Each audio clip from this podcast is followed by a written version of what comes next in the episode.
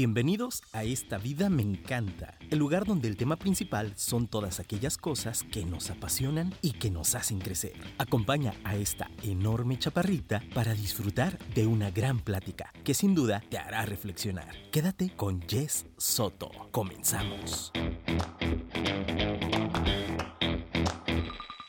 Bienvenido.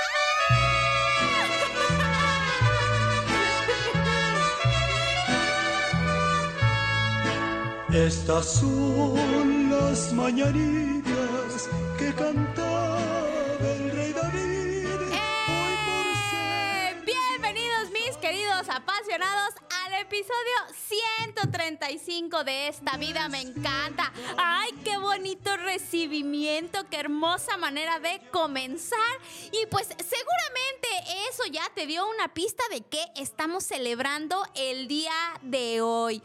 Y pues bueno, es el episodio 134, pero son mis 34 primaveras justamente el día de hoy, 2 de noviembre. Entonces ya sabrás cómo viene mi corazón, vengo muy contenta, vengo, ya sabes, en plan renovación, etcétera. Y hablando de renovaciones, déjame te presumo que no soy la única que se está renovando, porque aquí en Afirma también estamos creciendo, estamos mejorando y estamos estrenando, estoy estrenando, no sé si soy la primera, ¿soy la primera? ¿No? ¿Ya, ya grabó alguien más aquí? ¿No? O sea, entonces estoy, ah, qué regalo de cumpleaños, caray. Estoy estrenando la cabina y no saben qué chula la están dejando. Miren que hasta ganas me están dando de transmitir en video. ¿Tú qué opinas? ¿Se vale que me mandes la recomendación? Recuerda que la mejor manera de interactuar directamente aquí en la cabina es descargando la aplicación que está disponible para Android y para iOS, en donde además puedes escuchar toda la barra de contenido y tiene un botón de programación que te manda directo al WhatsApp aquí de cabina. Entonces tú dime, ¿quieres que me peine cada jueves o no? Por lo menos en algún momento sí se las voy a, presumir, mis queridos apasionados. Y pues bueno, un jueves más aquí contigo, ya sabes, como siempre.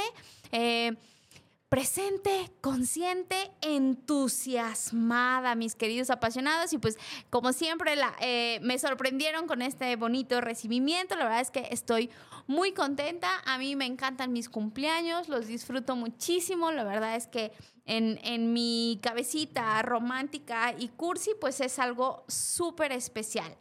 Y es tan especial que normalmente a mí eh, me gusta utilizar mis cumpleaños pues como para hacer un, corte de caja, para reflexionar, para voltear hacia atrás y ver cómo se unen los puntos. ¿A qué me refiero con esto de se unen los puntos?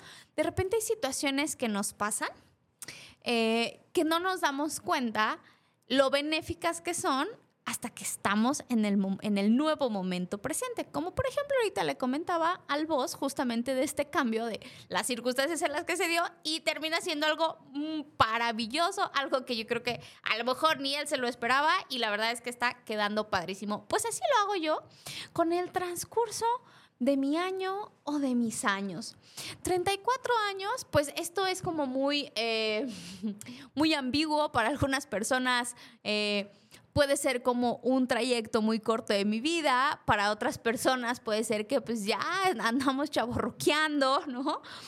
Pero para mí estoy, yo te podría decir que me siento en un momento de plenitud en muchos aspectos de mi vida porque me siento muy fuerte físicamente, mentalmente, espiritualmente, porque he venido eh, creciendo y desarrollando mi mejor versión, que si yo volteo a ver a la Yes de 24, eh, no necesariamente me gusta tanto. Y no es que estuviera mal, pero pues obviamente en la experiencia que te va dando la vida, pues te va eh, ayudando, a veces un poquito forzando a ser una persona nueva, a renovarte. Ayer leía una frase que me gustaba mucho que decía que eh, revolucionate tanto, evoluciona tanto que las personas tengan que volver a conocerte. Entonces, eso, eso me encanta y así lo siento. Entonces, este es un cumpleaños muy especial para mí. Si has venido siguiendo la transmisión de los programas, sabrás que estoy en, en pues en una época muy muy bonita, muy diferente. Estoy a punto de dar el gran paso de casarme el siguiente año.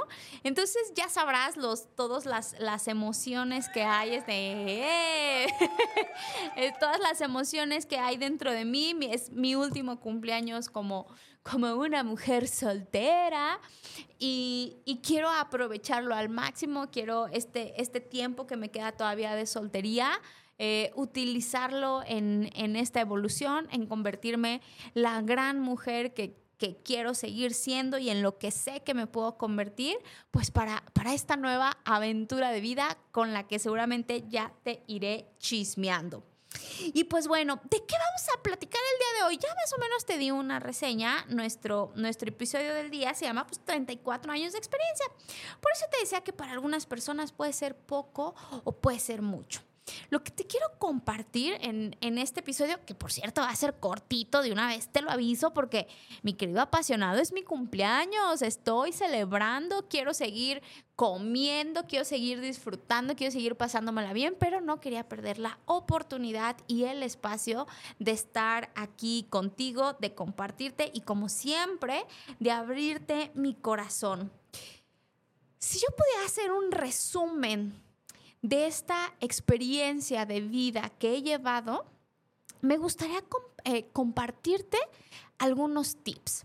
Si bien puede que tengas más años de edad, no significa que algo de lo que te voy a platicar no lo puedas aplicar o no te pueda servir para reflexionar, ¿no? Algo que te, que te motive a ser una mejor versión de ti.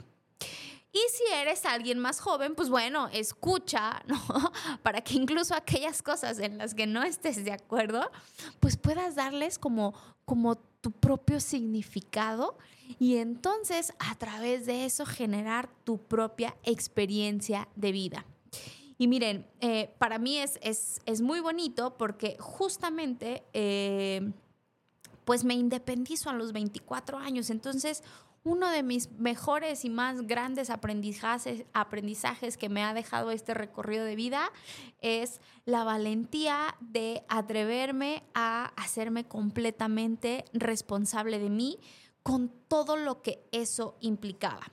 Si yo volteo a ver la Yes de 24 años, bueno, te cuento, eh, que yo era, hoy lo puedo decir orgullosamente, era una persona muy miedosa. Es algo en lo que he venido trabajando arduamente durante ya varios años. Em, y, todo lo nuevo, pues de repente da, da, miedo, ¿no? Y el quedarte sin ese, sin ese soporte de, de mamá y papá, que aunque estuvieron, o más bien han y siguen estando presentes y, y son un apoyo y un recurso importantísimo para mí, pues al final de cuentas el independizarte justamente se trata de eso, ¿no? De enfrentarte a una vida de adulto. Aunque se cumple la mayoría de edad y legalmente nos consideran a los 18 años, te lo he contado en, creo que en algún par de ocasiones, la verdad es que yo no me sentía un adulto. Este, y no fue más o menos como hasta los 25 años que en serio le empecé a agarrar como ¿cuál sea la palabra? Como el sentido a la vida de adulta, eh, como que empecé a observar bien lo que representaba el reto, porque había muchas cosas de las que yo no tenía idea que me iba a enfrentar, como por ejemplo la soledad. Eso es algo que culturalmente nos dicen que es algo triste o que es como pues una opción para quien ya no tuvo otro recurso de, tener una persona a un lado, de vivir con una familia. Y sin embargo, para mí yo te podría decir que es uno de, los segundos mejores aprendizajes que me ha dejado este recorrido de vida, el aprender a estar sola. Eso no, más bien yo te diría, es aprender a no tener compañía sin sentirme sola, porque verdaderamente nunca me sentí así. En todo este tiempo, aún en los malos momentos, por ejemplo, te puedo compartir en, algún este, truene que tuve con algún galán, eh, que, era la primera vez que yo vivía sola. Eh, recuerdo haber llegado a casa de, mamá, estaba yo llorando, mi mamá, mis papás tenían visita, entonces ni siquiera me quise pasar, ¿no? Yo así con el ojo hinchado y demás. Y recuerdo que me fui a casa, me di cuenta que era la primera vez, yo tendría ya un par de años eh, viviendo independiente, me di cuenta que estaba sola, ¿no? Que no tenía compañía y que solamente de mí dependía el consolarme, el estar tranquila y el estar bien al día siguiente, porque al día siguiente me quedé apasionado, firmaba las escrituras de mi casa. Entonces era un día súper emocionante y yo estaba pero aplastada de tristeza. Fue sin duda una de las mejores lecciones de vida. Recuerdo no querer firmar esas escrituras, ya no tener ninguna ilusión. Y ojo, no era una casa en conjunto, era un proyecto individual mío, pero yo decía, no manches, tengo el alma destrozada. ¿Cómo voy a vivir un momento tan alegre en, una situación tan sombría, ¿no? Porque el, mundo se me estaba un poco cayendo a pedazos. Y pues no me tocó más que aventurarme a esta a esta valentía de seguir mis proyectos y de saber que la única que debe de velar por mi bienestar interno y externo soy yo misma. Eso no significa que cuando tengas una pareja no te dejes ayudar, pero no depende de la otra persona tu estabilidad, tus emociones positivas, eh, tu tranquilidad y tu paz. Así es que sin duda un gran aprendizaje, mi querido apasionado.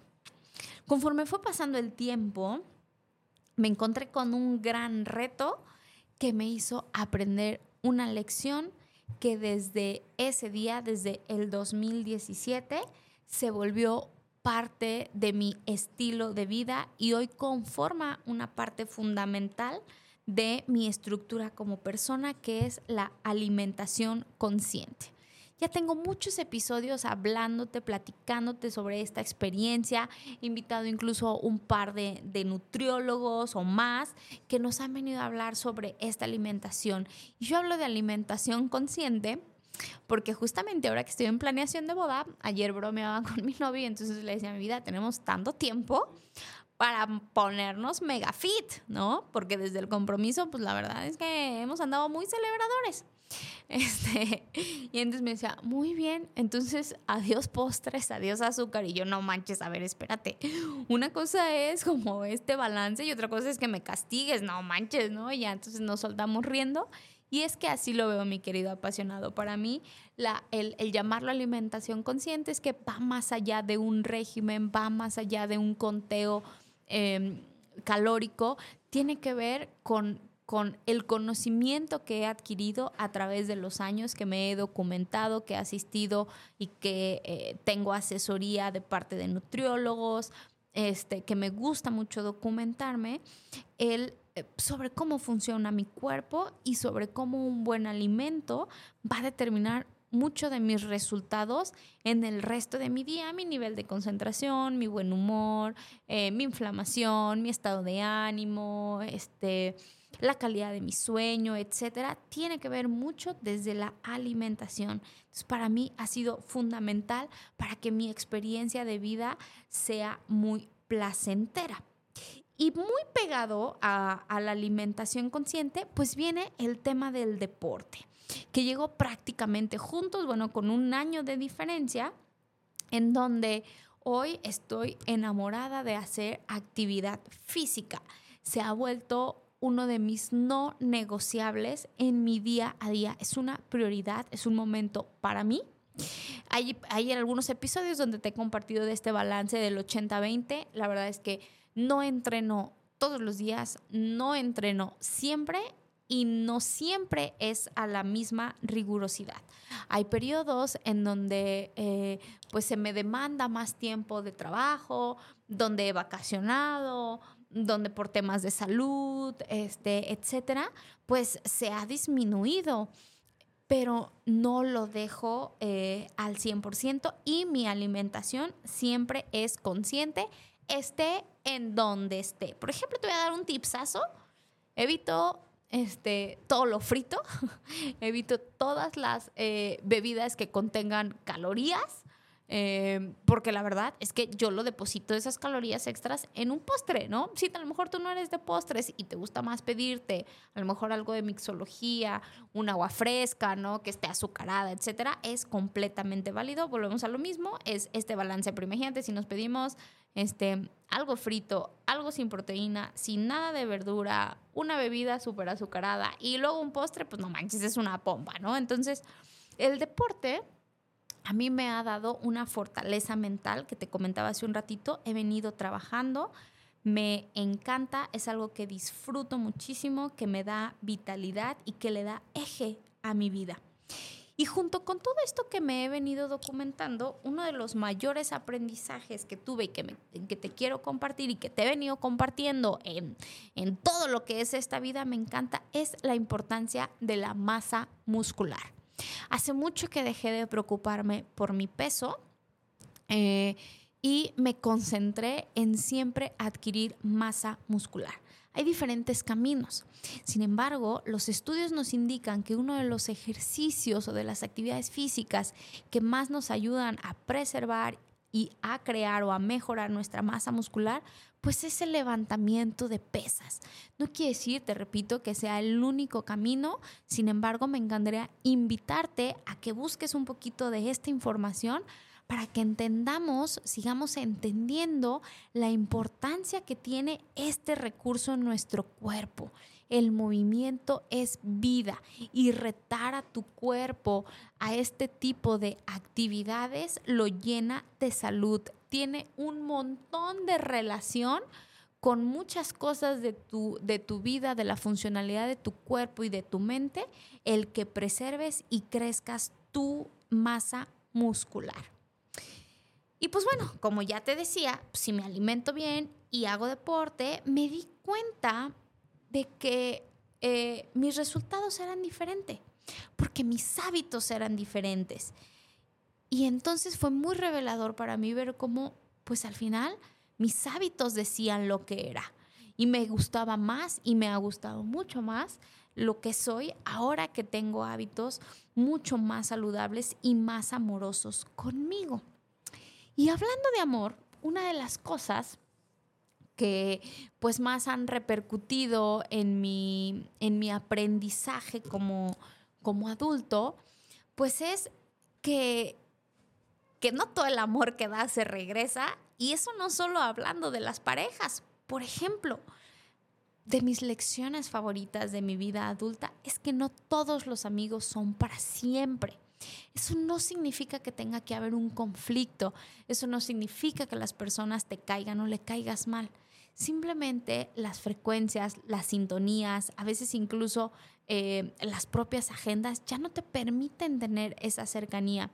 Yo al paso del, del tiempo he venido evolucionando mucho en mis amistades porque me doy cuenta con qué cosas me siento cómoda, con qué cosas no, y entonces procuro invertir mi tiempo en amistades que me dejen algo que vaya acorde a lo que estoy buscando. Este otro grupo de amistades, no todas se han acabado, algunas sí, eh, pero simplemente es en menores dosis o personas con las que ya no me abro de corazón. Hace algunos años, cuando pasó la pandemia, creo que fue como en el 2021, nos reunimos un grupo de amigos. Eh, yo soy muy emocional y entonces quería decirles como unas palabras como, oigan, qué chido que estamos aquí, qué chido que estamos vivos, qué chido que a ninguno se nos murieron nuestros papás, que no se nos murió este, eh, la pareja, etcétera, que, que digo, a todos nuestros familiares tuvimos diferentes situaciones, pero en general estábamos bien, ¿no? Y entonces este, alguien de ese grupo dice como, ay, no manches, ya vas a empezar con tus cosas y no sé qué. Me quedé callada, no dije nada y entendí que no para todas las personas mi emocionalidad, mi gusto por expresar este, emociones y cariños y cursilería, pues son agradables para todas las personas y está bien, está completamente bien. Esas personas siguen siendo mis amigos, solamente que la frecuencia, la cercanía y la apertura de mi corazón ya es a otro nivel. Y por ejemplo, durante este trayecto, también durante la pandemia, no recuerdo si fue, no, fue después, a los meses, sí, como cinco meses después, me reencuentro con un amigo que me presenta un círculo de sus amigos en donde actualmente em, tengo un grupo de, de mujeres con quien me siento en total libertad de mostrarme vulnerable cada que nos vemos, para empezar, no hay alcohol de por medio, que eso es algo con lo que yo me siento muy cómoda. Y no hay este prejuicio de nada de lo que podamos hablar.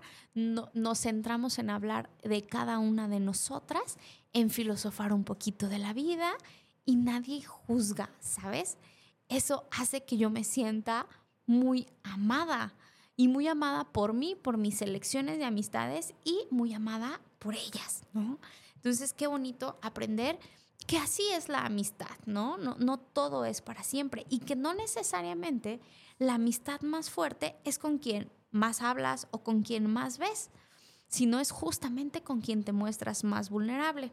Una de mis grandes amigas, que incluso estuvo en el episodio 10, mi ñaña Alcocer, es, es alguien a quien amo profundamente, con quien nos vemos muy poco, eh, con quien tengo mínima cantidad de fotos, pero que yo sé que el día que tenga una bronca, que esté mal o lo que sea, al igual que este otro grupo de amigas, te decía, yo le puedo llamar y me va a escuchar y va a estar para mí.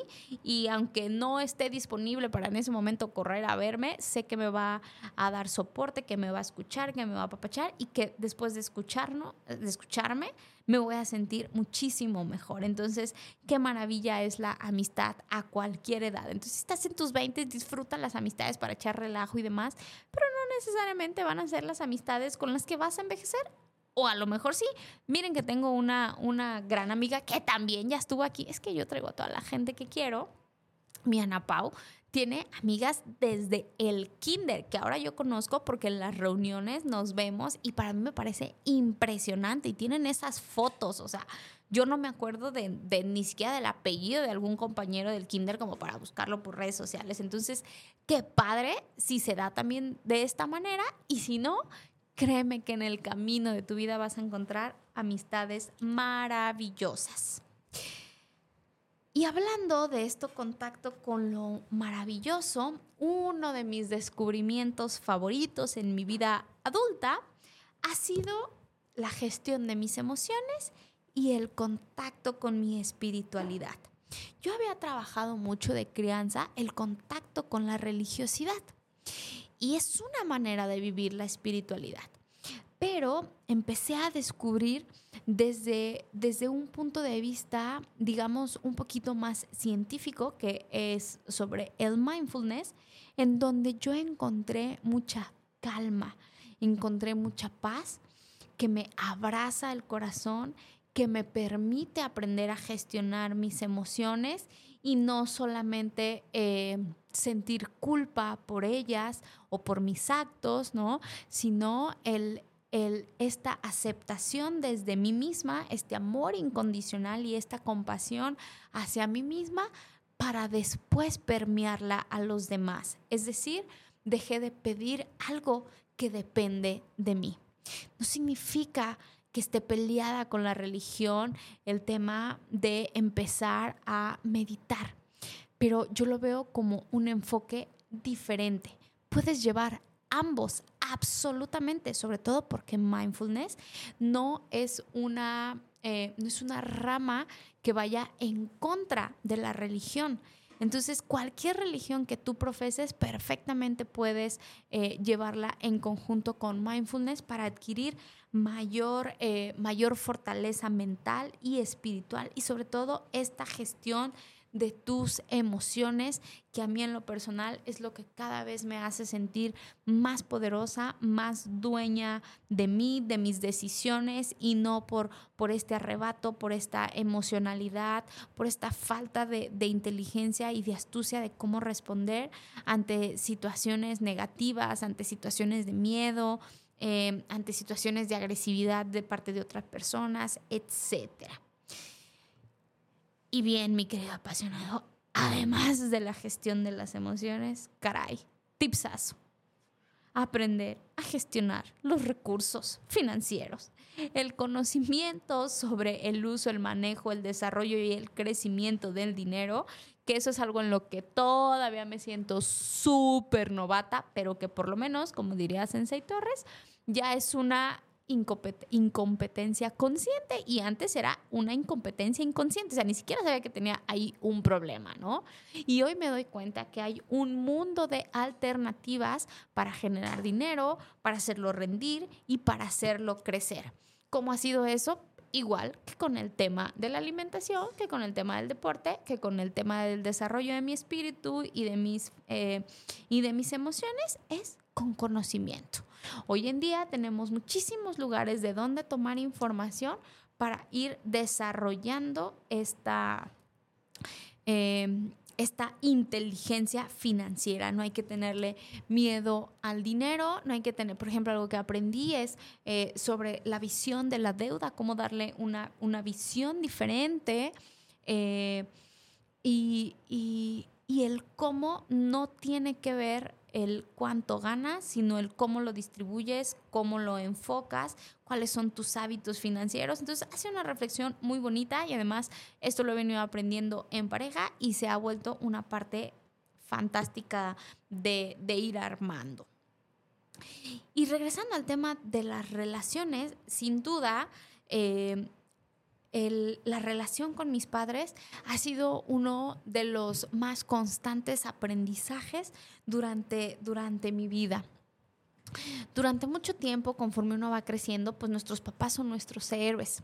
Después, cuando entras a, la pubertad, pues papá y mamá son los que no te dejan ser un adulto, ¿no?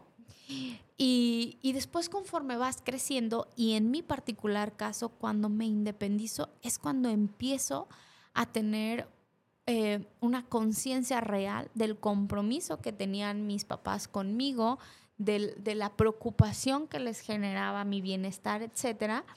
Y eso eh, me permitió tener una mejor relación con ellos. Después, cuando yo empiezo a trabajar en, en, psicoterapia, en mis emociones y demás, y le empiezo a escarbar y veo de dónde vienen ciertas cosas, eh, de mi persona, que algunas me gustan y otras no, y entonces me doy cuenta de, toda esta crianza, lejos de, de, de hacerlo como un tema de rencor o de reclamo, para mí fue un acto de muchísima compasión, de mucho agradecimiento, de mucho orgullo de la crianza que me dieron, del amor de familia en el que crecí, de la entrega absoluta y el vivir en, en, esa gratitud en general, no solo hacia mis papás, sino hacia la vida en general, hacia lo que la vida me ofrece, los retos, el, el dolor, eh, eh, todo lo que incluso a veces pueda no verse positivo, se convirtió en, en una apreciación como de un regalo. Y por ejemplo, hablando del, tema del dolor, hoy me doy cuenta lo necesario que es, pero Ojo, porque ahí tengo un episodio muy especial sobre entre el dolor y el sufrimiento. No es lo mismo, mi querido apasionado, y no debe de ir junto con pegado. El sufrimiento es esta decisión mental que hacemos de estarle dando vueltas a las cosas para que mi mente, mi cuerpo, mi espíritu se agobien con un montón de escenarios que más del 80-90% ni siquiera van a suceder. Sin embargo, el que existan este tipo de retos, pues te van a ayudar a convertirte en la mejor versión de ti. No todos los retos tienen que ser dolorosos. Por ejemplo, algo que te va a ayudar a crecer muchísimo, que a mí me ha ayudado a crecer muchísimo más bien, es perderle el miedo a hacer el ridículo. Y para muestra basta un botón, mis queridos apasionados, que la Yes que estaba aquí temblando en ese primer episodio hace casi tres años, hoy puede... Eh, platicar con ustedes de una manera muy abierta, muy honesta, en donde ya tener un invitado no me pone a temblar, en donde disfruto muchísimo este espacio y al contrario el tiempo se me pasa volando y, es otra manera de crecer. Para mí el aprender a hacer el ridículo, al final estar en ventas, en, estar en áreas comerciales, pues te quita, te quita ese miedo del, del rechazo, del qué dirán, etcétera, y me concentro en mis resultados. Yo sabía que el aprovechar esta oportunidad que se me presentó este, cuando me ofrecieron tener este espacio, sabía que solamente podía ser para algo positivo, que me iba a ayudar y que iba a ser algo que iba a ser una buena anécdota.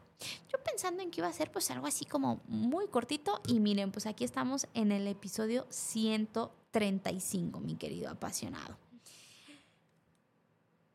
Y por último, mi querido apasionado, ojo, esto no es en orden, sino que te estoy platicando un poquito de estas ideas que he venido reflexionando esta semana previa a, mi cumpleaños, pues es esta búsqueda constante de evolución de mis creencias limitantes, todas las aprendidas eh, desde la infancia hasta la, la adultez y, por supuesto, el valor y la importancia de tener una estrategia personal de resultados. Me veo como mi más importante proyecto. Sé que no puedo eh, ser un buen ente para la sociedad, que no puedo ser una buena hija, que no puedo ser una buena esposa, que no puedo ser em, una, una buena profesional si primero no me ocupo en mis propios asuntos para que a la hora de compartir contigo pueda yo verdaderamente estar en, mis mejores condiciones.